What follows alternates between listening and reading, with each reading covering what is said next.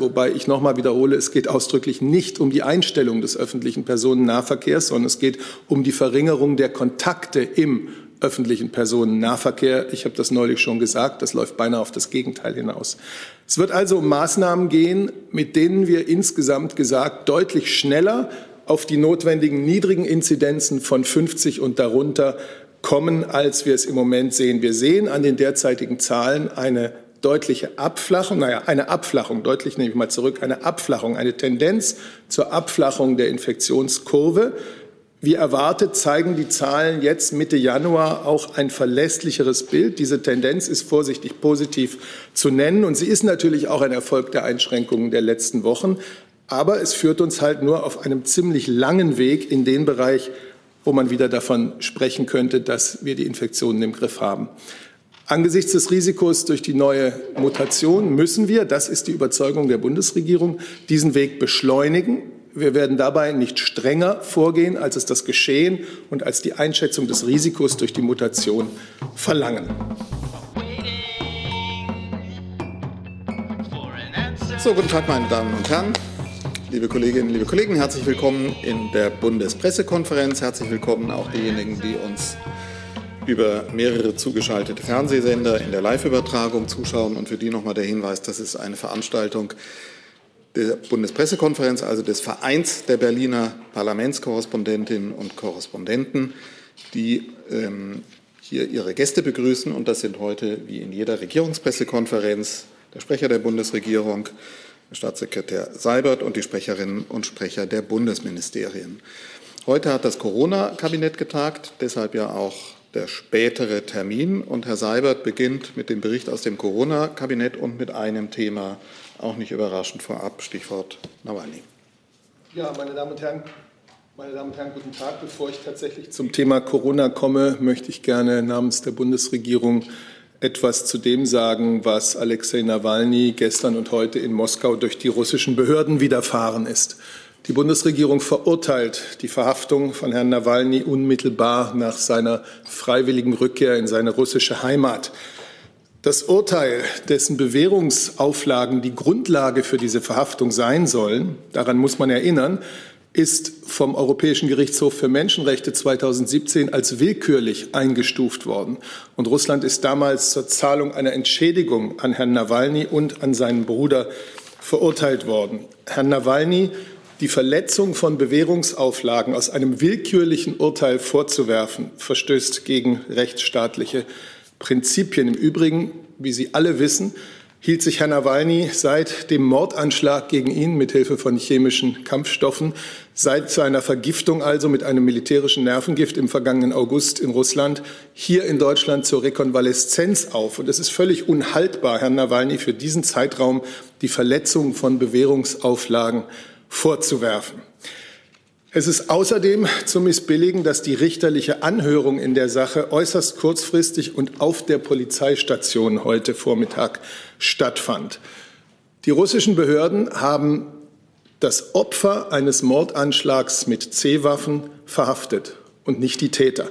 Die Bundesregierung ruft die russische Regierung daher nachdrücklich dazu auf, erstens Herrn Nawalny unverzüglich freizulassen und zweitens die Umstände des Chemiewaffenangriffs auf russischem Boden vollumfänglich aufzuklären. Russland verfügt dafür über alles Notwendige. Hey Leute, Thilo hier. Unsere naive Arbeit in der Bundespressekonferenz und unsere wöchentlichen Interviews, die sind nur möglich, weil ihr uns finanziell unterstützt. Und damit das so bleibt, bitten wir euch, uns entweder per Banküberweisung oder PayPal zu unterstützen. Weitere Infos findet ihr in der Podcast-Beschreibung. Danke dafür. Danke, Herr Seibert. Ähm, ich komme zurecht. Ich, wir haben das gelöst hier. Hier gab es ein kleines technisches Problem. Ähm, so, machen wir erst äh, dieses Thema und kommen dann zum Kabinett aus dem Kabinett. Herr Blank hatte sich gemeldet, Herr Scholker und dann die Kollegen der Reihe nach. Fangen wir an, Herr Blank, bitte. Moment, jetzt sagen Sie es. Herr Seibert, äh, erwägt denn die Bundesregierung im Zusammenhang mit den Vorgängen um Herrn Nawalny oder die Bundeskanzlerin auf europäischer Ebene einen Vorstoß für schärfere Sanktionen gegen Russland? Ja, zum Thema der ähm, Beratungen, Konsultationen mit unseren europäischen Freunden kann sicherlich auch die Kollegin aus dem Auswärtigen Amt einiges beitragen. Äh, es wird ja da auch eine europäische Erklärung zu geben. Verschiedene europäische ähm, Funktionsträger haben sich gestern Abend oder heute Morgen schon geäußert. Das heißt natürlich, da es ja kein bilaterales deutsch-russisches Thema ist, sondern ein Thema, an dem alle europäischen Mitgliedstaaten ein gleiches großes Interesse haben, werden wir darüber, äh, über die gesamte Causa Nawalny, den Umgang der Behörden mit ihm, diese aus unserer Sicht äh, zu verurteilende Verhaftung auch mit unseren europäischen Partnern sprechen. Die Frage war ja, ob die Bundeskanzlerin eine äh, Verhängung von zusätzlichen Sanktionen befürworten würde in solchen Gesprächen. Und erwägt die Kanzlerin möglicherweise ein kurzfristiges Telefonat mit Herrn Putin zu dem Fall? Telefonate, äh, über Telefonate berichte ich, äh, falls und wenn sie stattgefunden haben und äh, über die europäischen Konsultationen, die natürlich im Gange sind und auch noch folgen werden, kann ich hier nichts weiter berichten. Herr ich reise wieder ein dann. Gut, wenn es eine Nachfrage ja, Zusatz hatten Sie, glaube ich, noch nicht. Es ging mir nicht um die ich will nur bei den, ne, wir haben Frage, Zusatzfrage. Ja, es ging mir nur um die, nicht um die europäische Haltung, sondern um die Haltung der Kanzlerin, ob sie, äh, wie sie zu den zusätzlichen Sanktionen steht. Ich habe dazu das gesagt, äh, was ich äh, jetzt heute zu sagen habe. Herr Scholper, dann der Kollege in der Mitte, bitte. Ja, Herr Seibert, ich probiere es auch noch mal. Also die Kanzlerin hat ja mit Herrn mit dem russischen Präsidenten, wenn ich mich nicht täusche, telefoniert, um Herrn Nawalny nach Deutschland äh, in die Charité zu kriegen. Äh, hätte, da er sie schon einen so schönen Draht zu dem russischen Präsidenten hat, plant sie denn nicht, ihn mal anzurufen, um die Freilassung von Herrn Nawalny jetzt zu erreichen? Sie haben mich ja doch gerade, ich denke, sehr deutlich die unverzügliche Freilassung von Herrn Nawalny fordern hören, und zwar im Namen der Bundeskanzlerin und der Bundesregierung. Und im Übrigen zu geplanten Telefonaten, seien sie geplant oder nicht, äh, verweise ich auf das, was ich Ihrem Kollegen von der DPA gerade gesagt habe. Dann bitte zu Ihnen, dann Herr Jessen. Danach. Bitte Sie, ja, ich habe Ihren Namen jetzt leider nicht präsent. Ich muss jetzt doch noch mal auf, also in dem Zusammenhang auf äh, Julian Assange zu sprechen kommen. Er ist ja als Washington-Kritiker sozusagen äh, bekannt geworden. Er sitzt mit äh, Stand heute seit, ich meine, 648 Tagen ist er jetzt in Haft und auch äh, gegen ihn, also das Urteil basierte ja auch auf dem Verstoß, den angeblichen gegen äh, Bewährungsauflagen. Äh, warum ist da in diesem Fall die Bundesregierung nicht ebenso vehement für, die, für seine Freilassung eingetreten? Ich verstehe, dass es Ihrem Sender wichtig sein muss, von dem Fall Nawalny abzulenken. Wir betrachten aber hier den Fall Nawalny. Zum Fall Assange hatten wir angesichts äh, anlässlich des Urteils in London vor kurzem ja ausführlich Gelegenheit, hier die Haltung der Bundesregierung noch mal darzulegen.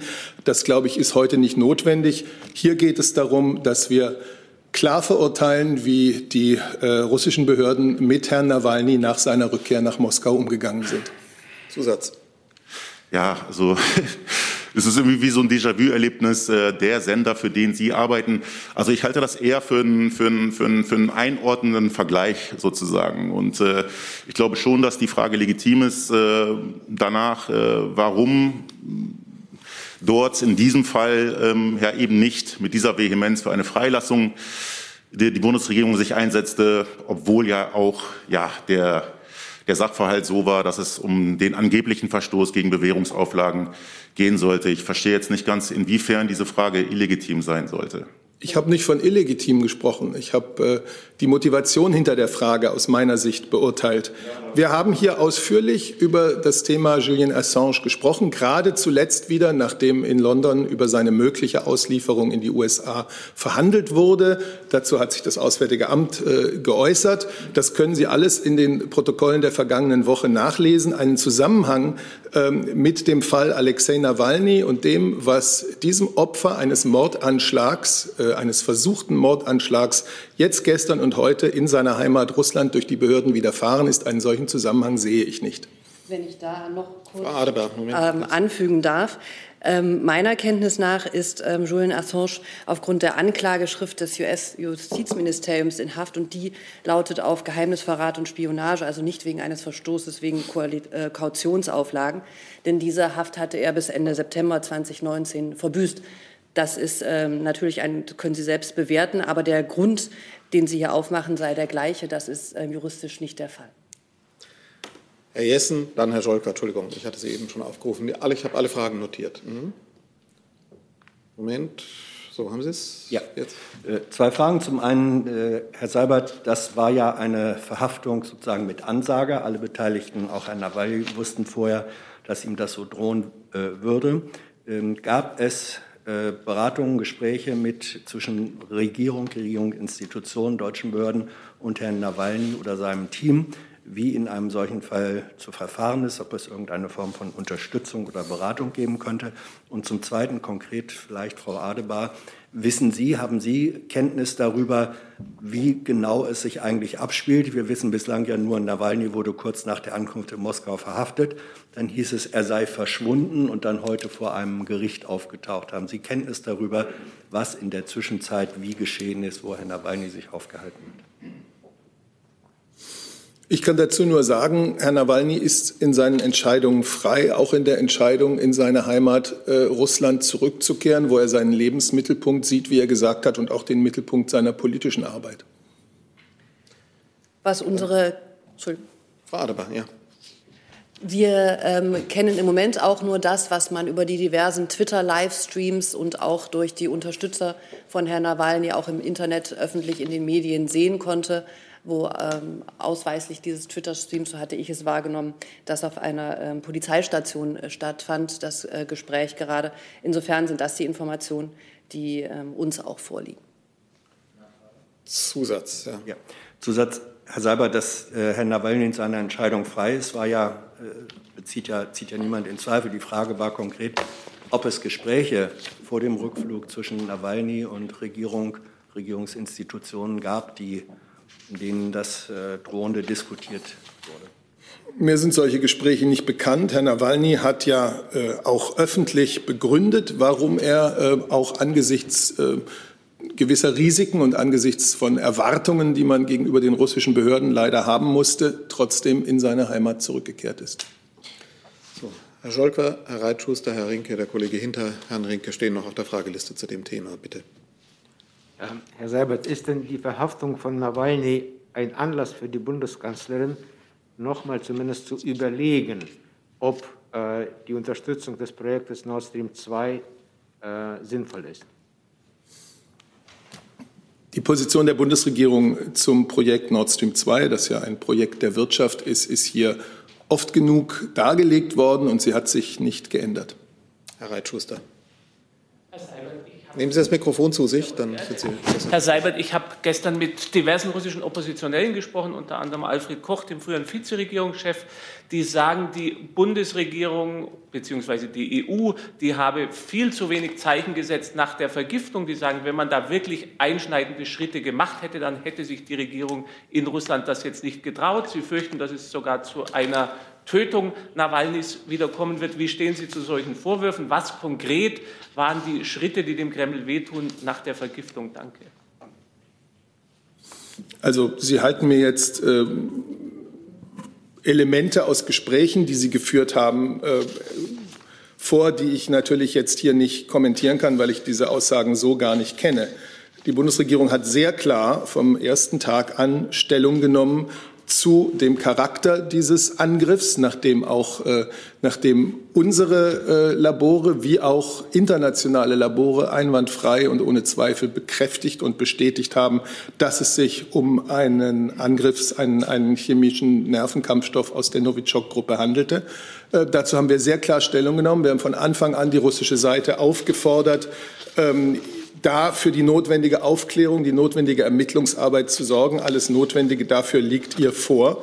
Ähm, und wir haben mit unseren europäischen Partnern zusammen in dem festgelegten rechtlichen Rahmen, den es dafür gibt, auch äh, Sanktionen gegen sechs Personen und eine Einrichtung äh, verhängt und damit ein deutliches Zeichen gegenüber Russland gesetzt, dass äh, der Einsatz von Chemiewaffen inakzeptabel ist.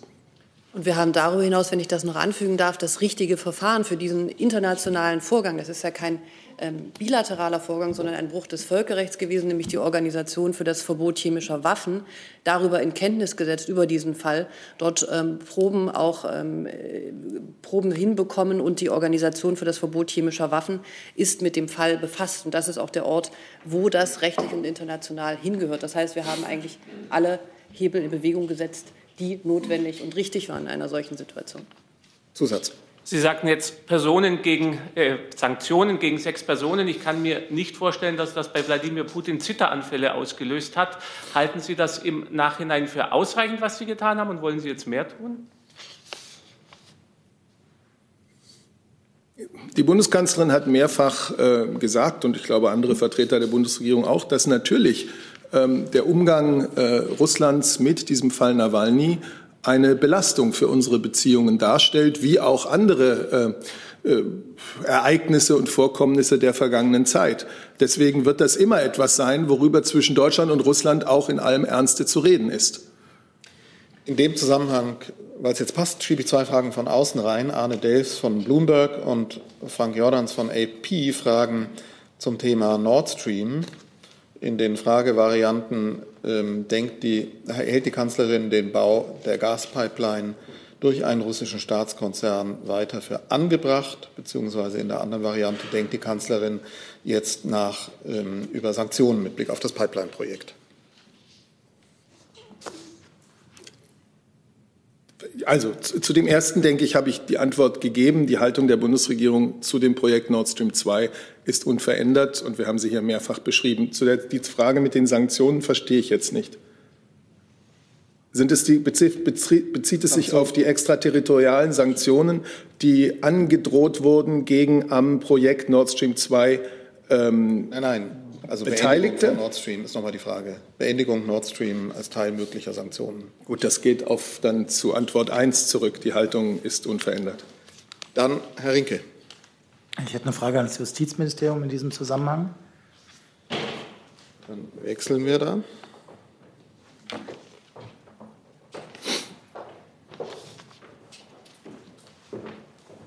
Herr Kahl, am Freitag ist ja von der Bundesregierung das Rechtshilfeersuchen oder die Rechtshilfeersuchen der russischen Regierung beantwortet worden. Die vier. Ich hätte, und unter anderem wurden den russischen Behörden da auch ähm, Gespräche, die die Staatsanwaltschaft mit Herrn Nawalny geführt hat, übergeben. Ich hätte ganz gerne gewusst, ob Sie eigentlich irgendeine Art von Reaktion von russischer Seite bekommen haben. Ähm, fanden die das hilfreich? Äh, haben die sich beschwert, dass es nicht das ist, was sie wollen? Also gibt es da irgendeine Art von Reaktion oder Nachforderungen? Ja, vielen Dank, Herr Rinke. Zunächst mal kann ich auch hier noch mal bestätigen, dass die vier russischen Rechtshilfeersuchen, die es im Fall Nawalny gab, beantwortet worden sind am vergangenen Freitag. Rechtshilfeersuchen ähm, im Zusammenhang mit dem in Russland verübten Mordanschlag auf Herrn Nawalny. Diese Rechtshilfeersuchen konnten soweit beantwortet werden, wie es das internationale Recht, nämlich das Europäische Rechtshilfeübereinkommen und das deutsche Recht zugelassen haben. Und wir haben schon äh, etwas erwähnt. Herr Nawalny ist hier in Deutschland von der Berliner Staatsanwaltschaft als Opferzeuge vernommen worden und dieses Vernehmungsprotokoll ist der russischen Seite zur Verfügung gestellt worden. Wir haben Reaktionen ausschließlich ähm, aus Äußerungen vom Wochenende aus den Agenturen, aus, aus Medien ähm, äh, erhalten, zur Kenntnis genommen, aber keine, ähm, meines Wissens keine jetzt unmittelbaren Nachfragen der russischen Generalstaatsanwaltschaft, die solche ähm, Rechtshilfe äh, für solche Rechtshilfe zuständig ist. Zusatz. Kurze Nachfrage. Äh, können Sie uns was sagen über den Inhalt äh, der Äußerung, die Herr Nawalny gegenüber der Staatsanwaltschaft gemacht hat? Also geht es da um Hinweise, die die russischen Behörden äh, möglicherweise brauchen, um den Giftanschlag aufzuklären? Herr Nawalny hat die Fragen beantwortet, die die russische Generalstaatsanwaltschaft, so wie das üblich ist, in Rechtshilfeverfahren gestellt hat. Insofern äh, überlegt sich nicht die Staatsanwaltschaft, die dann äh, einem Rechtshilfeersuchen nachkommt, welche Fragen sie da in einer Zeugenbefragung stellt, sondern stellt tatsächlich diese Fragen, die übermittelt worden sind und die hat Herr Nawalny auch beantwortet. Ich glaube, wir nehmen ja zu Inhalten äh, grundsätzlich nicht Stellung in internationalen strafrechtlichen ähm, Zusammenhängen, aber es ist äh, sicherlich nicht äh, zu viel gesagt, dass Herr Nawalny natürlich auch dort das gesagt hat, was ähm, er auch öffentlich immer zu dem gegen ihn begangenen Giftanschlag hat. So, jetzt habe ich auf der Frageliste noch den Kollegen hinter Herrn Rinke und dann mit Nachfragen nochmal Herrn Jessen und Herrn Blanke. Und dann würde ich sagen, kommen wir zum Thema Corona. Vielen Dank. Eine Frage wurde schon gestellt. Vielen Dank. Danke. Dann Herr Jessen und Herr Blank noch. Ja, und äh, glaube dann wohl Herrn Kall. Ähm, es gibt eine aktuelle äh, Reaktion von Sergei Lavrov, dem russischen Außenminister. Er hat äh, gerade heute in einer Online-Pressekonferenz äh, die Antwort aus Deutschland als unwürdig äh, bezeichnet. Es sei, die Fragen seien nicht äh, beantwortet worden und er schlägt vor, dass weitere Gespräche zwischen russischen und deutschen sowohl Justizbehörden als auch Ärzten stattfinden sollen. Ähm, ist das eine Perspektive, die Sie haben, dass Sie also in Gespräche auf verschiedenen Ebenen mit der russischen Seite eintreten? Nein, ich glaube, das äh, steht jetzt nicht an. Die vier Rechtshilfeersuchen sind beantwortet und sollte Russland da weitere Nachfragen stellen, äh, müsste es ein neues Rechtshilfeersuchen stellen. Herr Blank. Ja, ich wollte vom Justizministerium auch noch wissen, ob denn über dieses ähm, Opferprotokoll noch andere Dinge, Sie haben ja gesagt, Sie sagen nichts von Inhalten, aber wurden noch andere Dokumente oder Beweisstücke an die russische Seite übermittelt im Rahmen des Rechtshilfeersuchens? Also was jedenfalls nicht übermittelt worden sind, sind ähm, Aussagen der Ärztinnen und Ärzte, die Herrn Nawalny an der Charité behandelt haben. Ähm, die Ärztinnen und Ärzte sind nicht als Zeugen vernommen worden. Sie unterliegen der ärztlichen Schweigepflicht. Und von dieser Schweigepflicht hätte sie auch nur Herrn Nawalny befreien können. Ähm, insofern sind auch keine medizinischen Befunde übermittelt worden. Ich kann dann noch mal daran erinnern, dass die Daten zur Gesundheit des Opfers eines Verbrechens nach deutschem Recht ähm, und auch internationalem Recht besonders geschützt sind. Aber es ist äh, als Nachfrage, es ist schon noch mehr außer dieses Opferprotokoll ähm, übermittelt worden. Oder habe ich es falsch verstanden? Oder war es nur das reine äh, ähm, Opferprotokoll, äh, das der russischen Seite übermittelt worden ist? Also das ist das Dokument, was der russischen Seite äh, übermittelt wurde. Äh, dazu äh, wurden vom Bundesamt für Justiz auch Nachfragen äh, der russischen Generalstaatsanwaltschaft beantwortet.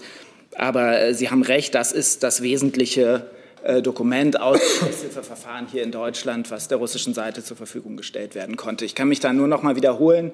Das ist das, was im Rahmen des Europäischen Rechtshilfeübereinkommens und nach dem deutschen Recht zulässig war.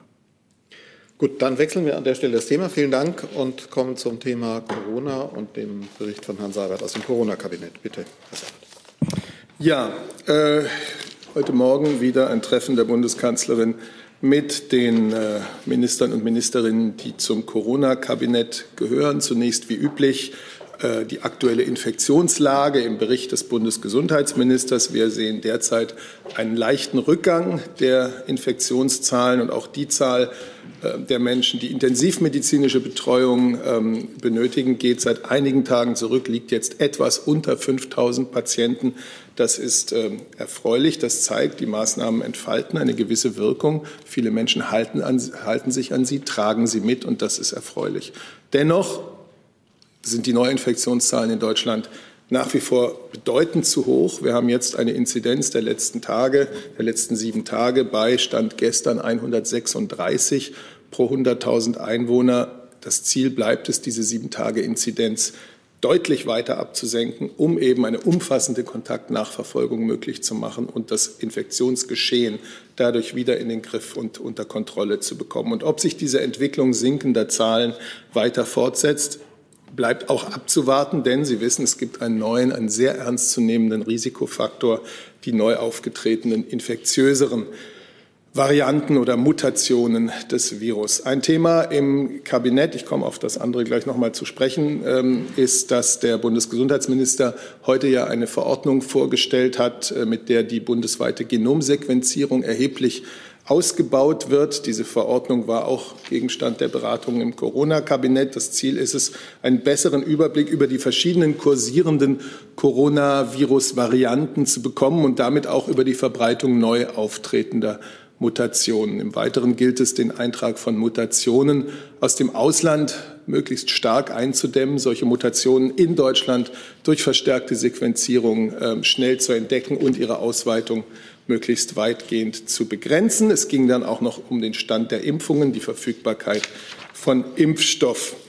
Ich will vielleicht noch mal mit Blick auf morgen sagen, der Grund, warum sich die Bundeskanzlerin und die Ministerpräsidenten nun schon früher als am 25. Januar treffen. Dieser Grund ist die Mutation des Virus, die aufgetaucht ist und die zum Beispiel in Großbritannien und in Irland äh, wohl auch schon erheblich zum steilen Anstieg der Infektionszahlen dort beiträgt. Das ist ein Risiko, das verantwortungsvolle Politik in den Blick nehmen muss, und zwar eher früher als später.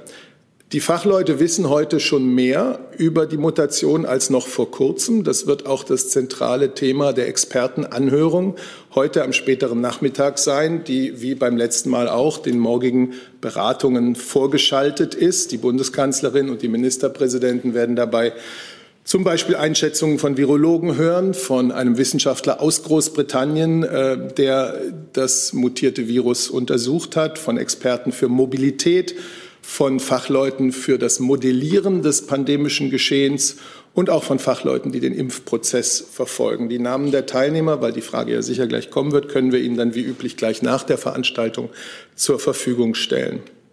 Ich will auch zu den morgigen Beratungen noch etwas sagen und will gleich um Verständnis werben, dass ich hier noch keine Details der Beschlüsse nennen will und auch nicht nennen kann, denn das alles wird zwischen Bund und Ländern gerade intensiv vorbereitet.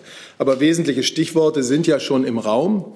Stichworte wie Homeoffice, medizinische Masken, öffentlicher Personennahverkehr, wobei ich noch mal wiederhole, es geht ausdrücklich nicht um die Einstellung des öffentlichen Personennahverkehrs, sondern es geht um die Verringerung der Kontakte im öffentlichen Personennahverkehr. Ich habe das neulich schon gesagt, das läuft beinahe auf das Gegenteil hinaus. Es wird also um Maßnahmen gehen, mit denen wir insgesamt gesagt deutlich schneller auf die notwendigen niedrigen Inzidenzen von 50 und darunter kommen, als wir es im Moment sehen. Wir sehen an den derzeitigen Zahlen eine deutliche Abflachung, naja, eine Abflachung, deutlich nehme ich mal zurück, eine Abflachung, eine Tendenz zur Abflachung der Infektionskurve. Wie erwartet zeigen die Zahlen jetzt Mitte Januar auch ein verlässlicheres Bild. Diese Tendenz ist vorsichtig positiv zu nennen und sie ist natürlich auch ein Erfolg der Einschränkungen der letzten Wochen. Aber es führt uns halt nur auf einem ziemlich langen Weg in den Bereich, wo man wieder davon sprechen könnte, dass wir die Infektionen im Griff haben. Angesichts des Risikos durch die neue Mutation müssen wir, das ist die Überzeugung der Bundesregierung, diesen Weg beschleunigen. Wir werden dabei nicht strenger vorgehen, als es das Geschehen und als die Einschätzung des Risikos durch die Mutation verlangen. Danke. Dann haben wir Fragen von Herrn Blanke, Herrn Rinke, Herrn Lange als erstes. Dann bestimmt noch mehr. Bitte.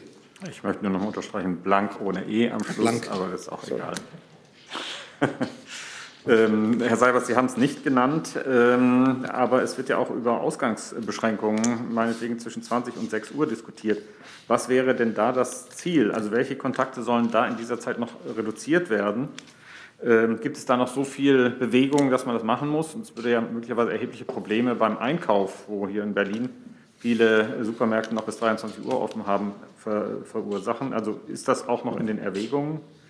Und äh, zieht die Bundeskanzlerin oder die Bundesregierung möglicherweise auch Grenzkontrollen in Erwägung? Das wäre dann wahrscheinlich ja mit Blick auf den Donnerstagabend zu den Beratungen mit den anderen Staats- und Regierungschefs der EU. Danke.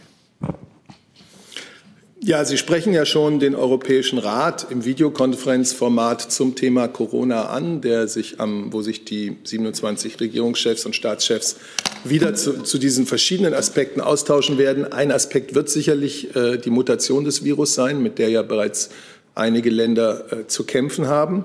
Äh, ein anderer Aspekt ist natürlich die Frage, wie können wir gemeinsam gemeinsam gegen diese Mutation vorgehen, und zwar aus unserer Sicht nur gemeinsam werden wir da erfolgreich sein, indem wir beiderseits von Grenzen auch vergleichbare Maßnahmen dagegen ergreifen. Ähm, in diesem Sinne wird die Bundeskanzlerin ähm, ist die Bundeskanzlerin im Austausch mit europäischen Partnern und wird das sicherlich auch am äh, Donnerstag vertreten.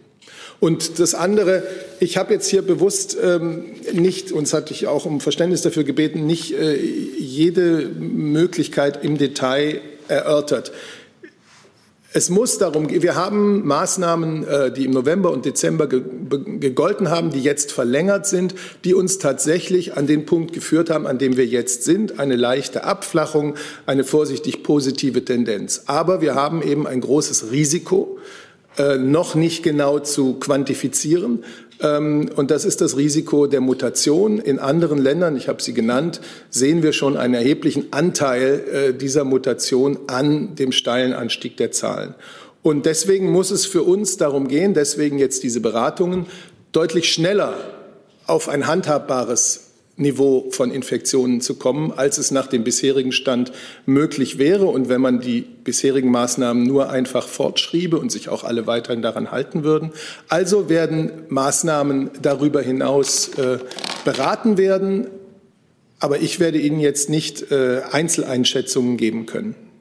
Eine Nachfrage. Bitte. Kontakt, weil Sie es sagten und weil wir es am Freitag hier ja auch besprochen haben, am Ende wird es immer darum gehen, Kontaktreduzierung vorzunehmen, Stück für Stück weiter Kontakte zu reduzieren, weil der Kontakt zwischen zwei Menschen die einzige Möglichkeit ist, dass das Virus sich überträgt. Eine Nachfrage bitte zu Donnerstagabend. Ist denn das Ziel der Kanzlerin bei diesen Beratungen, die Einführung neuer Grenzkontrollen zu verhindern oder zu vermeiden? Das Ziel ist, dass wir ein europäisches Bewusstsein dafür bekommen, dass wir äh, uns auch dieser neuen Gefahr, diesem neuen Risiko der Mutation gemeinsam und mit vergleichbaren Maßnahmen zuwenden sollten. Herr Rinke, dann Herr Lange. Herr Sabat, unabhängig von den Einzelmaßnahmen, können Sie uns sagen, an was für einen Zeitraum der Verlängerung und auch der Verhängung von neuen Maßnahmen gedacht ist. Da kursieren jetzt von verschiedenen Mitgliedern der Bundesregierung äh, Zahlen wie zwei Wochen, drei Wochen, vier Wochen. Also an welchen Zeitraum denkt die Bundeskanzlerin? Und darf ich noch einmal bei der Frage von Herrn Blank nachfragen mit den Grenzkontrollen, aber bitte in Richtung äh, BMI. Ähm, Grenzkontrollen sind ja eigentlich immer ausgeschlossen worden nach den Erfahrungen der ersten äh, Welle. Ähm, ist Ihr Minister jetzt bereit, so wie das Markus Söder ja für Bayern angekündigt hat, im Notfall auch wieder zu nationalen Grenzkontrollen überzugehen? Ja, da auch die Frage, wie lange man Maßnahmen ergreift, eine Frage ist, die zu beraten ist, werde ich jetzt hier keine weitere Zahl in den Raum stellen. Ja, Herr Seibert hat äh, vieles schon angesprochen. Im Moment werden unterschiedlichste Maßnahmen diskutiert, äh, die in die weitere Schrittfolge mit einbezogen werden sollen oder können. Dabei geht es um viele Maßnahmen, die innerhalb des Landes stattfinden. Da gibt es natürlich aber auch die Überlegung, wie man nicht nur nationale, sondern auch grenzüberschreitende Verkehre in dieses Konzept mit einbinden muss. Insofern äh, sind wir in einer Phase, in der äh, die denkbaren Optionen zumindest auf dem Tisch liegen. Aber ob und inwieweit äh, da entsprechende Entscheidungen getroffen werden, das bleibt den Beratungen, die noch folgen, äh, auch vorbehalten. Und äh, Herr Seibert hat das eben äh, deutlich gemacht. Es geht ja darum, am Ende äh, Maßnahmen zu ergreifen, die geeignet sind, das Infektionsgeschehen äh, im Griff zu behalten, noch besser in den Griff zu bekommen und potenzielle Risiken, die sich in Deutschland äh, sichtbar zeigen oder die auch außerhalb Deutschlands stattfinden, entsprechend zu begegnen. Aber eine Entscheidung äh, darüber ist noch nicht getroffen. Dann ist Herr Lange dran, dann Herr Reitschuster. Moment. Ist das? Nee. Jetzt, Jetzt. dieses. Äh, ich hätte zwei Fragen, bitte, und eine ans Arbeitsministerium und die andere an Herrn Seibert. Vielleicht fange ich dann damit an. Herr Seibert, ähm, ist vor dem Treffen, also vor dem Treffen morgen geplant, dass die Kanzlerin das Parlament unterrichtet oder gibt es eine Unterrichtung des Parlaments so umgefragt durch die Kanzlerin oder vielleicht den Chef des Kanzleramtes? Soll ich die Fragen ans Arbeitsministerium auch schon stellen? Ähm, ich dachte, machen wir vielleicht dann gleich den, den, vielleicht können Sie währenddessen schon wechseln. Das war der Plan, ja. Genau. Ähm, für die Bundeskanzlerin kann ich Ihnen das nicht sagen. Das ist äh, meines Erachtens nicht geplant. Die Bundeskanzlerin hat die vergangenen, äh, nach den vergangenen Runden zwischen Bund und Ländern immer sofort im Anschluss die Fraktionsvorsitzenden der, Bundestags, der im Bundestag vertretenen Parteien äh, informiert. Aber über andere, ich möchte jetzt hier nicht abschließend sagen, ich, ich kann Ihnen das für die Bundeskanzlerin sagen. Ich weiß nicht, ob es andere äh, Kontakte noch bis zwischen Bundesregierung, Kanzleramt und Bundestag bis morgen gibt. Dann würde ich jetzt die Frage, danke, Frage, ja. ans Arbeitsministerium, die geht zum Thema Homeoffice. Ähm, sind da, die Frage ist, ob da die rechtlichen Voraussetzungen für das Homeoffice mittlerweile geklärt sind. Also es geht mir so um die äh, Unfall, zum Beispiel die um, um Mann, das ist schlecht mit Maske, Unfallschutzvorschriften, äh, ähnliche Sachen. Also wenn man zum Beispiel einen Dienstwagen fährt, muss man ständig irgendwie Überprüfungen machen. Ist geplant sowas oder ist gewährleistet, dass es sowas auch aus versicherungsschutztechnischen Gründen dann beim Homeoffice auch gibt? Haben Sie das schon alles rechtlich geklärt? Danke. Ich weiß nicht, ob ich es richtig verstanden habe, aber ähm, das Mikrofon ist jetzt. Ähm, wir haben ja hier schon mehrfach betont, dass ähm, das BMAS einen Gesetzentwurf für einen Ordnungsrahmen von mobilen Arbeiten ähm, in die Ressortabstimmung abgegeben hat. Der wird gerade in der Bundesregierung abgestimmt und da werden natürlich auch versicherungstechnische Regeln ähm, aufgegriffen und genutzt. Es soll ein Erörterungsrecht geben. Das alles ist hier bekannt. Ähm, zu dem konkreten Fall, den Sie jetzt geschildert haben, ähm, weiß ich jetzt nicht, Dienstwagennutzung, ähm, inwiefern das beim Homeoffice relevant ist. Ähm, aber natürlich wurden auch ähm, Fragen des Versicherungsschutzes, insbesondere des Unfallversicherungsschutzes, im neuen Gesetz verhandelt. Darf ich noch mal nachfragen? Kurze Nachfrage, ja, bitte. Ähm, wann wird das denn entschieden? Also wenn ich den Regierungssprecher richtig verstanden habe, ähm, geht es ja morgen, morgen ums Thema Homeoffice. Also wann steht das dann, dann alles fest? Wie geht das zusammen? Ich glaube, wir müssen da nochmal trennen. Also es gibt einmal ähm, den Gesetzentwurf für einen Ordnungsrahmen von mobilen Arbeiten, der befindet sich in der regierungsinternen Abstimmung und dann morgen geht es ja vor allem insbesondere vor dem Hintergrund des aktuellen Pandemiegeschehens darum, welchen Beitrag möglicherweise Arbeitsschutzmaßnahmen ähm, nochmal leisten können, um Infektionsgeschehen in Deutschland zu minimieren. Ich glaube, das sind zwei unterschiedliche Dinge. Gut, wir haben gleich auch von außen noch Fragen ans Wirtschaftsministerium. Deshalb mit Blick auf die Wechsel gibt es noch Fragen ans Arbeitsministerium auch. Dann ziehen wir die gleich vor, aber dann ist Herr Reitschuster dran, bevor wir dann ähm, nochmal zu Herrn Rinke und dem Arbeitsministerium gehen. Oder bezieht sich das jetzt gerade darauf, auf dieses Thema? Dann schließen wir da jetzt gleich an. Machen wir das so. Bitte. Der Herr Mühlhausen, ähm, Sie haben die Unterscheidung gerade eben gemacht. Ich würde ganz gerne zu dem zweiten Aspekt nochmal mhm. nachfragen, mhm. weil der Gesundheitsminister heute Morgen gesagt hat, dass Herr Heil ja gerade prüfe, ob eine Homeoffice-Pflicht, also nicht das Recht, sondern die Pflicht, ähm, rechtlich möglich sei. Und deswegen hätte ich ganz gerne gewusst, weil heute Corona-Kabinett war und morgen die Sitzung ist, sind Sie da zu einem abschließenden Ergebnis gekommen? Könnte die Bundesregierung eine solche Pflicht anordnen? Also ich habe hier schon bereits am Freitag gesagt, dass das Arbeitsschutzkontrollgesetz grundsätzlich dem BMS die Möglichkeit gibt, gegebenenfalls eben zusätzlich notwendige verbindliche Maßnahmen des betrieblichen Infektionsschutzes eben auch per Verordnung vorzugeben. Ähm, das BMS, auch das ist bekannt, behält natürlich das Pandemiegeschehen fest im Blick und ähm, sieht natürlich dabei auch einen Bedarf beim Arbeitsschutz nochmal nachzuschärfen. Aber auch hier gilt, was bereits schon mehrfach gesagt wurde, morgen sind die Beratungen dazu und den kann ich hier nicht vorgreifen. Aber Entschuldigung, was ist denn die Position Ihres Ministers? Also er möchte, dass das gesetzlich geregelt wird. Also auch hier habe ich schon mal gesagt, dass ähm, es natürlich auch darüber dis ähm, diskutiert werden muss, aber eben im Kreis gemeinsam mit den Ländern, welche Möglichkeiten es gibt, beim Arbeitsschutz Nachschärfungen vorzunehmen. Aber auch hier gilt, was woanders auch gilt, die, ähm, das Treffen morgen ist abzuwarten und auch dann die Entscheidungen. An Herr Reitschuster. Eine Frage an Herrn Seibert. Herr Seibert, ich bin etwas verdutzt.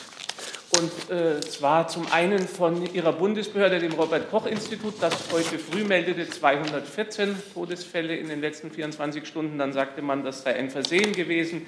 Es sind 445. Da wird dann immer wieder von den Wochenenden geredet, was ja zehn Monate nach Beginn der Pandemie man eigentlich im Griff haben sollte. Sie sagten jetzt selber abgeflacht die Zahlen. Sie begründeten die vermutlichen Verschärfungen mit den Mutationen. Sie nannten Irland als Beispiel. Ich habe es gerade gegoogelt, parallel in Irland 13 Tode innerhalb von 24 Stunden meldet die irische Regierung. Also sehr geringe Zahlen, gering in Anführungszeichen. Das ist in jedem Fall schlimm. Die konkrete Frage, wer genau berät Sie da mit diesen Mutationen? Was haben Sie für Erkenntnisse? Und lassen Sie sich auch von denjenigen Fachleuten beraten, die sagen, dass die Mutationen im Hinblick auf letale Ausgänge nicht so dramatisch sind, wie das andere darstellen?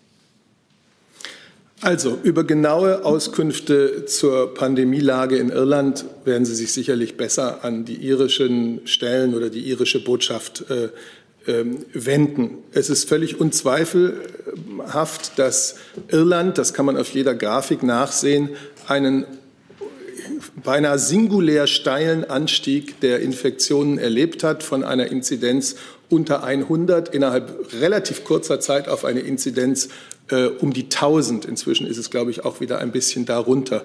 Und der Chief Medical Officer Irlands, äh, Herr Dr. Holohan, äh, hat, äh, die, hat äh, Mitte dieses Monats die neue Variante, die neue Mutante für 45 Prozent dieser Fälle ähm, verantwortlich gemacht. So, das ist das, was ich jetzt über Irland sagen kann. Äh, en Detail sollten das tatsächlich irische stellen. Es ist jedenfalls genug, auch das, was wir aus anderen Ländern, aus Großbritannien hören äh, und das, was äh, Wissenschaftler dazu sagen, ähm, darin ein besonders, ein, ein neues und, und sehr ernstzunehmendes Risiko zu sehen, weil eine entsprechende, einen entsprechenden Anstieg der Infektionszahlen in Deutschland möchten wir uns nicht vorstellen, weder Sie noch ich. Ähm, das würde unser Gesundheitssystem, unsere Krankenhäuser in ähm, eine noch viel schwierigere Lage bringen, als sie derzeit schon sind. Deswegen ist es richtig, ähm, als politisch Verantwortliche in Bund und Ländern äh, das zum Anlass zu nehmen, um morgen noch einmal zu beraten, ob man und wenn ja, was man mehr tun kann, um zu verhindern, dass äh, das äh, irische oder ich werde es jetzt nicht auf eine Nation festlegen, dass diese Mutation sich hier auch stärker ausbreitet. So, und grundsätzlich habe ich das jetzt hier vielfach gesagt, sage es gerne nochmal, nimmt die Bundesregierung natürlich die gesamte wissenschaftliche Debatte in den Blick und nimmt sie auch wahr und zur Kenntnis. Und äh, so, man ist nicht immer mit jedem gleich stark im Gespräch, aber das, was veröffentlicht wird, wird natürlich äh, von den verschiedenen Fachebenen im Bundesgesundheitsministerium, im Kanzleramt, in den anderen Medien, äh, in den anderen Ministerien auch, ähm, auch ernst und zur Kenntnis genommen. Zusatz bitte. Bei Irland begrenzen Sie sich jetzt auf die Infektionszahlen und nicht auf die Todeszahlen, aber eine wissenschaftliche Debatte, haben Sie ja neulich gesagt, sollen wir hier nicht führen, äh, lasse ich das. Die konkrete Frage wäre aber nochmal, wer von kritischen Forschern, von kritischen Wissenschaftlern in Bezug auf Irland und auch allgemein Sozialwissenschaftler, Pädagogen, Wirtschaftswissenschaftler werden morgen die Bundesregierung beraten oder heute im Vorfeld? Heute ist diese Fachanhörung, äh, Expertenanhörung vorgeschaltet der morgigen Ministerpräsidentenkonferenz. Ich habe gesagt, dass wir im Anschluss daran, wie wir es immer machen, die Namen ähm, bekannt geben. Das liegt einfach daran, dass man nie weiß, ob es noch eine Absage kurz vorher gibt. Ähm, Sie werden die Namen heute haben. Das ist ein ein Querschnitt durch verschiedene mit diesem Spezialthema Mutation und derzeitige pandemische Situation äh, befassten Wissenschaftlern. Und ich sage trotzdem nochmal, die, die Bundeskanzlerin und auch die Bundesregierung nimmt nicht nur wahr und zur Kenntnis, ähm, was in einer solchen Expertenanhörung gesagt wird, sondern das gesamte Bild äh, der veröffentlichten Wissenschaft. Sind Sozialwissenschaftler dabei, Pädagogen, Wirtschaftswissenschaftler? Da der Anlass der morgigen Ministerpräsidentenkonferenz mit der Bundeskanzlerin dieses zusätzlich aufgetauchte Risiko eines mutierten Virus ist. Und die Frage, ob wir im Zusammenhang mit diesem neuen Risiko äh, weitere Maßnahmen zur Infektionseindämmung ergreifen müssen, sind natürlich die Experten jetzt auch so ausgesucht. Ich habe ja vorhin einige Gruppen, ähm, einige Fachrichtungen genannt, dass sie sich mit diesen Fragen befassen. So, ich habe jetzt noch vier Namen hier aus dem Saal notiert. Dann habe ich auch noch zu dem Thema Fragen nach außen. Da wir auch noch andere Themen haben, würde ich dann auch wechseln. Bitte, wir fangen bei Ihnen an. Rechts die Kollegin, dann der Kollege von RT Deutsch, Herr Blank und Herr Rinke dann noch. Und Herr Jung, zu diesem Thema noch? Gut, also wir müssen sehen, je nachdem kommen dann andere Themen nicht mehr dran, denn auch das gehört zu den Regeln zurzeit. Wir begrenzen uns auf eine Stunde in dieser Situation. Herr Polanski, Sie waren auch noch zu dem Thema. Ich weiß nicht, wer noch Fragen zu anderen Themen hat. Wir haben auch noch Fragen zu anderen, äh, von, von außen meine ich. Schauen wir mal. Also wir begrenzen uns wie zurzeit üblich auf eine Stunde. Dann sind jetzt dran die Kollegin, bitte. Christine Becker vom ARD Hauptstadtstudio. Ähm, Frage wahrscheinlich ans Gesundheitsministerium. Ähm, Frage Nummer eins, die, was die Ausgangsbeschränkungen angeht, was sind denn da bislang Ihre Zahlen, Daten, Erkenntnisse? Inwiefern hat es in den Bundesländern, wo es bereits welche gibt, zu einer radikalen sozusagen Reduzierung der Inzidenzfälle geführt? Also, oder ist das vergleichbar mit denen, wo es eben keine gibt? Also gibt es da schon jetzt abschließende Zahlen, dass man sagen kann, das bringt so viel oder eben auch nicht? Und zweite Frage, ähm, was mögliche neue Maßnahmen angeht, äh, Stichwort Homeoffice, FFP2-Masken. Besteht da eine Chance oder prüfen Sie das, dass Sie das auch bundeseinheitlich, also mit einer Bundesverordnung regeln können? Oder muss jedes Bundesland für sich dann wieder sagen, das wollen wir, das wollen wir nicht? Ich meine, im Infektionsschutzgesetz sind diese Maßnahmen äh, ja nicht eins zu eins drin. Im Moment auch im 28, ähm, ähm, ja, im 28a nicht. Zumindest nicht so detailliert und Homeoffice schon mal gar nicht. Ähm, wie würde das denn geregelt, wenn das käme? Also vielleicht ähm, Fangen wir mal mit der äh, zweiten Frage an. Ähm, grundsätzlich ist es so, dass diese Maßnahmen, die äh, zusammen mit der Kanzlerin und der Ministerpräsidentenkonferenz der Länder halt eben beschlossen werden, auch in Landesverordnungen dann überführt werden. Ähm, das haben wir bislang so gehalten. Das ist auch meines Wissens weiterhin so geplant. Ähm, ob darüber hinaus jetzt noch ähm, weitere Verordnungen im Sinne einer, einer Muster, äh, Bundesmusterverordnung halt irgendwie geplant sind, das kann ich Ihnen derzeit noch nicht sagen. Also da sind die ähm, Gespräche morgen abzuwarten. Und ähm, zu Ihrer ersten Frage, jetzt muss ich noch mal ganz kurz Einfach die Frage, haben Sie sozusagen äh, Erkenntnisse, so, inwiefern das genau. in den Bundesländern ja. schon dazu geführt hat, dass es sehr viel besser ist, als, weiß ich nicht, in Berlin, ja. diese Beschränkungen genau. nicht gibt? Äh, ja, vielen Dank nochmal. Ähm, nein, da liegen uns äh, tatsächlich noch keine Zahlen vor. Also ähm, das RKI ähm, nimmt dahingehend ja Studien vor, die die Einzelmaßnahmen tatsächlich auch ähm, entsprechend ähm, monitoren. Aber da liegen uns noch keine weiteren ähm, Erkenntnisse meines Wissens vor. Wenn doch, dann reiche ich das aber gerne nach. Eine Gut. Nachfrage dazu? Würden, also ähm, wie ist denn dann die ähm, Haltung Ihres Hauses? Sind Sie für Ausgangsbeschränkungen? Also nochmal, die Gespräche, die bleiben einfach abzuwarten. So, jetzt der Kollege von RT Deutsch, dann Herr Blank. Ja, nochmal zum Thema äh, Mutationen, äh, Herr Seibert vielleicht. Äh, nun wurde ja auch am Klinikum Garmisch-Partenkirchen eine bislang unbekannte Virusvariante entdeckt. Ähm, über welche Erkenntnisse verfügt da jetzt die Bundesregierung und wie, wie ordnet sie da das, das Risiko ein, was von dieser neuen Variante ausgeht? Ja, Herr Tujala, es tut mir leid, aber darüber habe ich keine Informationen. Äh, ich, wenn wir das nachreichen könnten, äh, täten wir das. Aber ich weiß nicht, ob das Bundesgesundheitsministerium darüber Auskunft ist. Ich kann es Ihnen nicht sagen. Nein, ich glaube, das ist auch noch definitiv zu früh, da jetzt eine ähm, abschließende Bewertung eines, äh, einer neuen Mutation vorzunehmen. Ich denke, das muss man noch abwarten. Ja. Bitte. Entschuldigung, es hört sich so an, als hätten Sie da vielleicht doch schon ein paar Informationen, weil ich wollte jetzt gar nicht eine abschließende Bewertung, sondern einfach eine, eine einleitende Einschätzung vielleicht, um es so auszudrücken, ähm, was diese neue Variante angeht. Nein, die kann ich tatsächlich äh, nicht vornehmen. Aber wie Sie wissen, hat, äh, das hat Herr Seibert ja auch äh, eingangs schon gesagt, hat Herr Bundesminister Spahn heute eine neue Verordnung unterzeichnet, die eine solche flächendeckende ähm, ähm, Mutationssurveillance tatsächlich auch ermöglicht seitens der Labore. Und ähm, das wird halt eben in der Tat jetzt sehr, sehr engmaschig begleitet. Aber zu diesem einzelnen Fall, den Sie da angesprochen haben, liegen mir keine Informationen vor. So, dann nehmen wir jetzt mal die dran, die noch gar nicht dran waren. Herrn Polanski und Herrn Jung, bitte. Ähm, und zwar die FFP2-Masken. Da hat der Spanier heute verkündet, dass 34 Millionen Gutscheine oder 34 Millionen Menschen Gutscheine bekommen sollen. Könnten Sie sagen, nach welchen Kriterien das erstellt wird? Also ob der Alter, Vorerkrankungen, Berufsgruppen oder was eine Rolle spielen? Weil 34 Millionen sind dann nicht 80 Millionen. Ja, da haben wir, da haben wir eigentlich relativ ausführlich schon äh, zum Ende des vergangenen Jahres ähm, Auskunft dazu gegeben. Ähm, das, die Grundlage dafür war ja eine Verordnung, die wir auf den Weg gebracht haben, nach der Menschen mit Vorerkrankungen, aber auch äh, Menschen mit dem Alter über 60 tatsächlich diesen Anspruch auf äh, FFP2-Masken bekommen.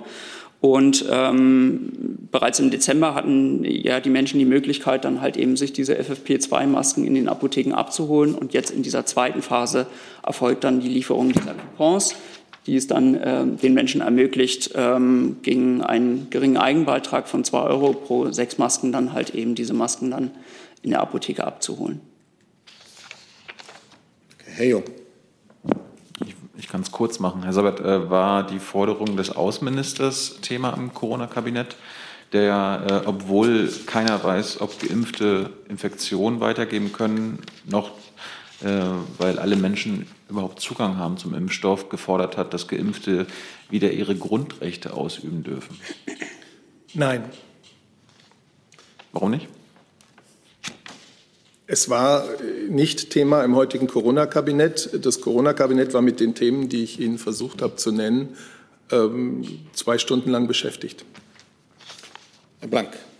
Mache es auch kurz äh, und wir besparen uns jetzt den Wechsel des Finanzministeriums nach vorne. Vielleicht kann auch das Wirtschaftsministerium äh, beantworten gleich. Gibt es äh, eine Einigung bei den Nachbesserungen der Corona-Hilfen? Äh, wo hat man sich da schon geeinigt und wenn Sie dazu was sagen? Also wenn Sie sagen, gibt noch keine Einigung, muss ja. Ja, ich schiebe dazu gerade noch eine Frage von Herrn, äh, von Herrn Dr. Keller von der Südwestpresse nach. Ähm, der fragt, Wirtschaftsminister Altmaier will die Überbrückungshilfe 3 verschlanken und vereinfachen. Ähm, und da ist dann gleich auch das Finanzministerium angesprochen. Was hält Finanzminister Scholz davon? Aber vielleicht können Sie da auch schon darauf antworten. Die Frage ist auch, bis wann soll es zu einer Einigung mit der EU über die Erhöhung, über die Erhöhung des Beihilferahmens geben? Wie sehr ist dieser Punkt bisher ein Problem? Ich glaube, das betrifft beide Ministerien. Also fangen Sie an, bitte. Sorry. Jetzt. Danke. Ähm, Herr Keller hat heute schon eine Antwort von mir bekommen, ähm, die ich weiß nicht, ob es alles abdeckt, aber sonst können wir das vielleicht auch nachher äh, bilateral nochmal machen. Ähm, was die, die Vereinfachung und, äh, der, und die Verbesserung der ähm, Zugangsbedingungen angeht, sind wir weiter in der Abstimmung. Aber wir sind da ähm, natürlich oder haben das Ziel, das, das schnell ähm, abzuschließen, weil ja gerade das Ziel ist, also die Förderbedingungen jetzt rasch ähm, zu verbessern, den Zugang zu verbessern. Aber bis morgen gibt es keine Einigung. Ich kann es Ihnen jetzt noch nicht sagen, aber wir sind da in einer guten Abstimmung und wollen das auch schnell, zu, zu, wollen uns das schnell, wollen das schnell zum, zum Abschluss bringen. Und jetzt noch mal kurz zu diesem Beihilfethema. Mir ist nicht ganz klar, wie das reinspielt. Ähm, vielleicht ganz kurz so generell äh, grundsätzlich noch mal zu ähm, zu der Beihilfethematik. Wir haben auf der Website Überbrückungshilfe Unternehmen ähm, FAQs zu dem Thema Corona-Hilfen und Beihilfe, die ich nur empfehlen kann. Die sind sehr ähm, sehr gut auf, da in denen sehr gut aufgeschlüsselt ist, wie das alles zusammengeht und vielleicht auch nochmal also zum ganz grundsätzlichen Aufbau. Wir haben ja mehrere beihilferechtliche Grundlagen auf denen, mit denen wir jetzt die, die aktuellen Hilfen gewähren. Wir haben zum einen die Bundesregelung Kleinbeihilfen, die ermöglicht Beihilfen bis zu 800.000 Euro. Dann gibt es die De Minimis-Verordnung, das sind nochmal 200.000. So kommen wir auf die Grenze von einer Million, die ja häufig eine Rolle spielt. Wir sind aber darauf nicht äh, beschränkt. Wir haben daneben noch die Bundesregelung Fixkostenhilfe ähm, 2020, die Beihilfen bis zu drei Millionen ähm, äh, auf deren, auf deren Grundlage bis zu drei Millionen Euro gewährt werden können. Und die Kommission hat sowohl die Bundesregelung Kleinbeihilfen als auch die Bundesregelung Fixkostenhilfe bereits genehmigt.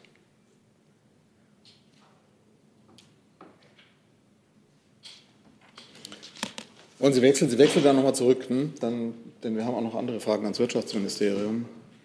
Wir versuchen das mal ein bisschen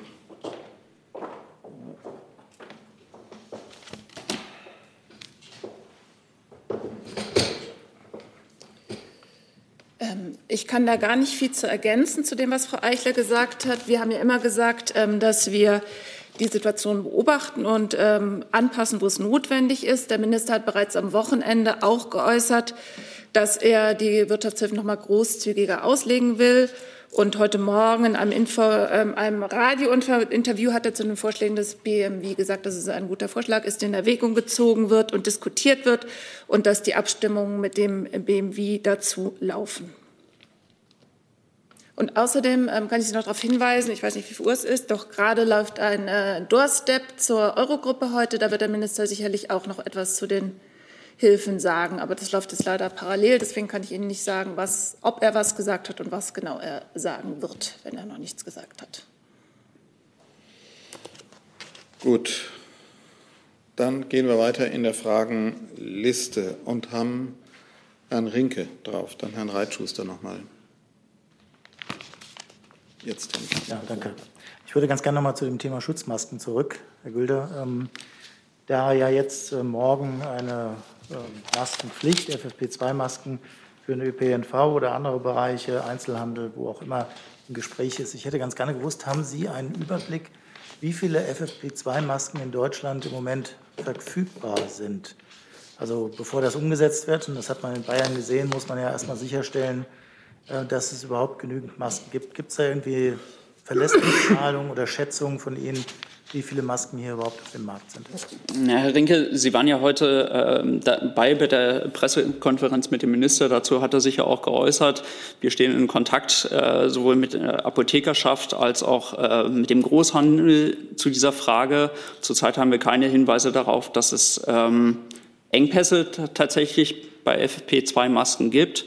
Ähm, eine abschließende Zahl, wie viel FFP2-Masken es aber zurzeit äh, in Deutschland äh, gibt, also jetzt in, in, den einzelnen Apotheken und im Großhandel, äh, die liegt mir tatsächlich nicht vor. Zusatz, ja. Soll ich einen Zusatz machen, der, der ans Wirtschaftsministerium ging, weil Sie ja die Förderung, äh, Quatsch, die, die Produktion von FFP2-Masken gefördert haben. Aber können Sie uns eine Zahl nennen, wie viele FFP2-Masken eigentlich mittlerweile in Deutschland hergestellt werden? Kann ich Ihnen ad hoc nicht sagen, müsste ich Ihnen nachreichen. Danke. Okay, Herr Reitschuster, letzte Frage aus dem Saal jetzt. Dann haben wir noch einen von. In Norwegen sind 23 betagte Menschen nach der Impfung mit dem BioNTech-Impfstoff gestorben. Man hat dort die Impfstoffrichtlinien jetzt geändert, weil man sagt, das ist zu gefährlich für äh, vorbelastete ältere Menschen.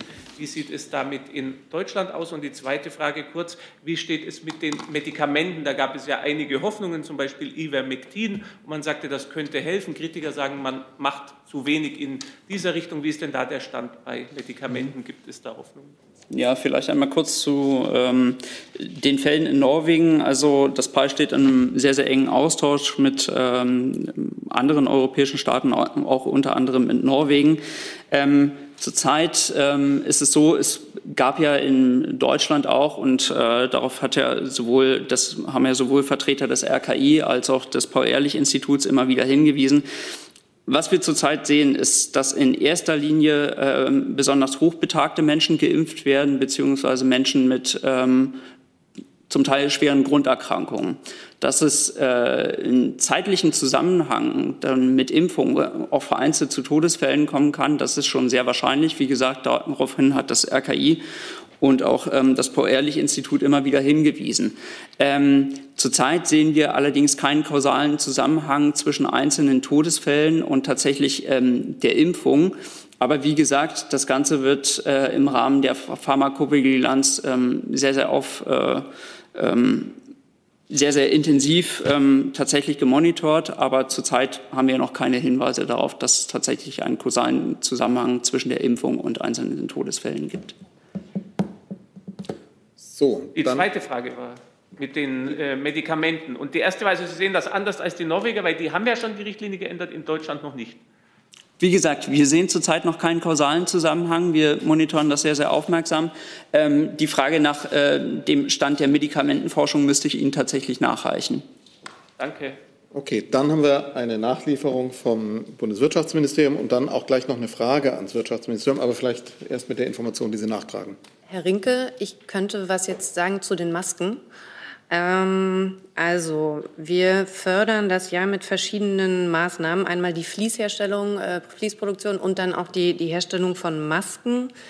Und ich habe hier die Information, dass aktuell Produktionskapazitäten für jährlich rund 2,5 Milliarden Stück Masken am Markt zur Verfügung stehen. Davon entfallen rund 1,75 Milliarden Stück auf OP-Masken und rund 750 Millionen Stück auf FFP2 und 3 Masken. Das ist gefördert im Rahmen des sogenannten Sprinter-Programms. Okay, danke schön dafür. Dann gibt es eine Frage von außen noch an das Wirtschaftsministerium von Dorothee Torebko von der Neuen Berliner Redaktionsgesellschaft. Frage ans Wirtschaftsministerium. Sind weitere Auflagen für Gastronomen, Stichwort Mehrwerk, Mehrwegpflicht, jetzt wirklich angemessen oder sollte Umweltministerin Schulze besser mit ihrem Gesetzentwurf noch warten? Ähm, dazu, äh, das bezieht sich auf ich, ich weiß gerade gar nicht, auf was sich das äh, aktuell be bezieht. Ich vermute, es bezieht sich auf die Meldung ähm, zur Umsetzung einer EU-Richtlinie, wenn ich das richtig in Erinnerung habe, Mehrwegverpackungen ähm, in der Gastronomie zu beschränken oder zu verbieten. Ich habe die Meldung jetzt gerade nicht vor Augen, deshalb kann ich dazu auch keine Stellung Das ist, glaube ich, eine Äußerung der äh, Umweltministerin dazu.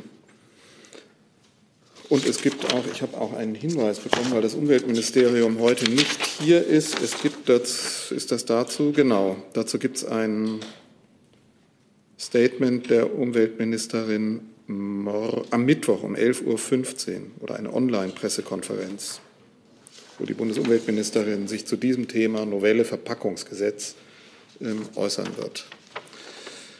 So, damit sind wir mit dem Corona-Komplex am Ende, kommen ins Feld der anderen Themen und wir fangen mal von außen an, bevor wir dann von hier noch ein paar Fragen nehmen mit Blick auf die Zeit. Jens-Peter Paul, Statement TV, fragt den Regierungssprecher. Herr Seibert, mussten Sie am Samstag vor Ihrer Antwort mit der Kanzlerin Rücksprache halten oder war Ihnen auch ohne eine solche sofort klar, dass diese lauten würde, Frau Merkel plant keine Kabinettsumbildung? Ich gebe ja hier grundsätzlich keine Auskunft, was dem äh, vorhergeht, äh, was ich hier oder an anderer Stelle für die Bundesregierung sage. Ich habe am äh, Samstagnachmittag diesen kurzen Satz herausgegeben und mehr ist dazu nicht zu sagen. Weitere Fragen, Herr Jung? Bitte. Wie hatte denn die Kanzlerin davon erfahren? Hat sie sich geehrt gefühlt? Äh, fühlt man sich da geschmeichelt als Kanzlerin, wenn so ein Mann in die Regierung eintreten will? Ihre Frage betrifft den Bundesparteitag der CDU und ist daher außerhalb meines, meiner Zuständigkeit. Das, was zu dem einen Punkt zu sagen war, Kabinettsumbildung ja oder nein, ist am Samstagnachmittag gesagt worden. Aber haben Sie da Rücksprache gehalten mit der Kanzlerin? Jetzt wiederholen Sie die Frage des Ja, weil ich die Antwort Herrn, nicht verstanden habe. Ja, aber Sie haben ja auch meine Antwort gehört. Die wird jetzt in Ihre Richtung auch nicht anders ausfallen. Gut, weitere Fragen, weitere Themen. Zwei Fragen würde ich noch annehmen. Herr Polanski. Herr Polanski und Herr Jessen. Dann sind das die letzten Fragen, bitte. Ähm, zur Vereidigung von Herrn Biden, wird da irgendein Vertreter der Bundesregierung eigentlich dabei sein? Frage an Herrn Seibert. Ähm, das muss ich nachreichen, ehrlich gesagt. Ich weiß im Moment nicht, wie da die Einladungspraxis angesichts der Corona-Bedingungen ist. Im Grundsatz äh, sind äh, das diplomatische Korps dort, glaube ich, immer vor Ort. Aber ich kann Ihnen aus dem Stegreif nicht sagen, wie es unter diesen besonderen Umständen stattfinden würde. Vielleicht kriegen wir noch in den letzten Minuten noch eine Antwort von Ihren Mitarbeiterinnen und Mitarbeitern. Hey Leute, hier sind Thilo und Tyler. Jung Naiv gibt es ja nur durch eure Unterstützung. Hier gibt es keine Werbung, außer für uns selbst. Das sagst du jetzt auch schon ein paar Jahre, ne? Ja. Aber man muss ja Aber mal wieder darauf halt, hinweisen. Ne? Stimmt halt. Ne? Und ihr könnt uns per Banküberweisung unterstützen oder PayPal. Und wie ihr das alles machen könnt, findet ihr in der Podcast-Beschreibung. Und jetzt geht's weiter. Herr Jessen. Ja, jetzt bitte. Äh, ich habe eine Frage ähm, an Herrn Seibert. Das Thema hatten wir im Frühsommer schon mal. Wie verträgt es sich mit dem Eintreten der Bundesregierung für die Pressefreiheit, das Sie hier auch äh, oft genug betont haben, wenn mehrfach und auch jetzt wieder der Antisemitismusbeauftragte der Bundesregierung, Herr Klein, ähm, dem Deutschlandradio vorwirft, es äh, Bericht erstatte parteiisch, namentlich dem Chefkorrespondenten vorwirft, er betreibe eine problematische Rollenvermischung. Grundlage ist äh, allein ein kritischer Artikel über einen Bundestagsbeschluss. Ist das, drückt das Respekt vor der Pressefreiheit aus? Ich kann dazu nur ähm, ganz grundsätzlich antworten, was die Überzeugung der Bundesregierung ist, und zwar aller Mitarbeiter der Bundesregierung, nämlich dass die Pressefreiheit ein grundlegender Teil unserer Freiheit, unseres demokratischen äh, Systems ist und äh, als solches von der Bundesregierung geschätzt, geachtet und geschützt wird.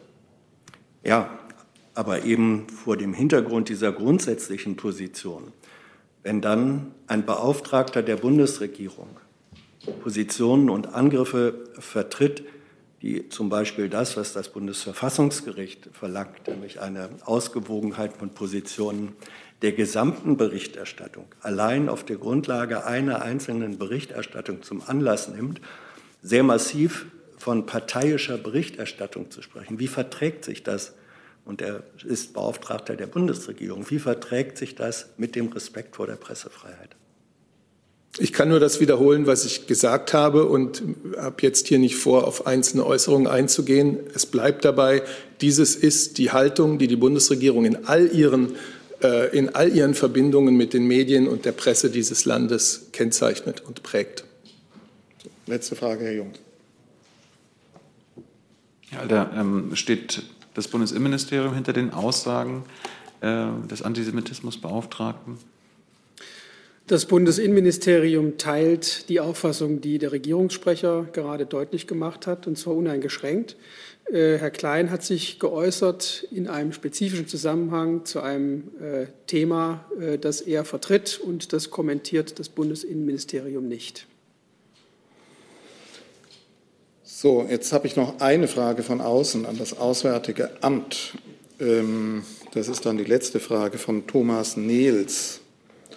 Der verweist auf NGOs, die Gesellschaft Schweiz, Palästina und Palästina Forum in Bonn sprechen davon, dass Israel die von ihm völkerrechtsbesetzten, völkerwidrig besetzten Gebiete und auch den abgeriegelten Gazastreifen nicht mit Impfstoff versorgt und nennt das Gesundheitsapartheid.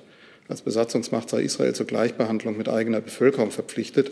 Hat das Auswärtige Amt Kenntnis davon und gedenkt es als Impfstoffherkunftsland und gegebenenfalls im Verein mit der EU entsprechend tätig zu werden. Ich persönlich habe von diesen konkreten ähm, Äußerungen der NGOs keine Kenntnis. Was das Thema Impfen anbelangt, habe ich im Kopf, dass äh, Israel äh, gerade gestern angekündigt hat, palästinensische Gefangene mit zu impfen. Und zum Thema Zusammenarbeit zwischen Israel und der palästinensischen Seite beim Thema Impfen, da hat sich der Außenminister auch schon geäußert. Alles, was ähm, eine Zusammenarbeit dort äh, förderlich ist und auch im Rahmen von COVAX, der internationalen Impfinitiative, eine gerechte Verteilung äh, fördert, begrüßen wir sehr und rufen alle Staaten auf, sich zum Beispiel im Rahmen dieser internationalen Allianz daran zu beteiligen, dass Impfstoffe fair und schnell weltweit verteilt werden. Gut, dann sind wir damit am Ende. Vielen Dank für Ihren Besuch in der Bundespressekonferenz. Nächste Regierungspressekonferenz ist am Mittwoch. Danke. Wieder.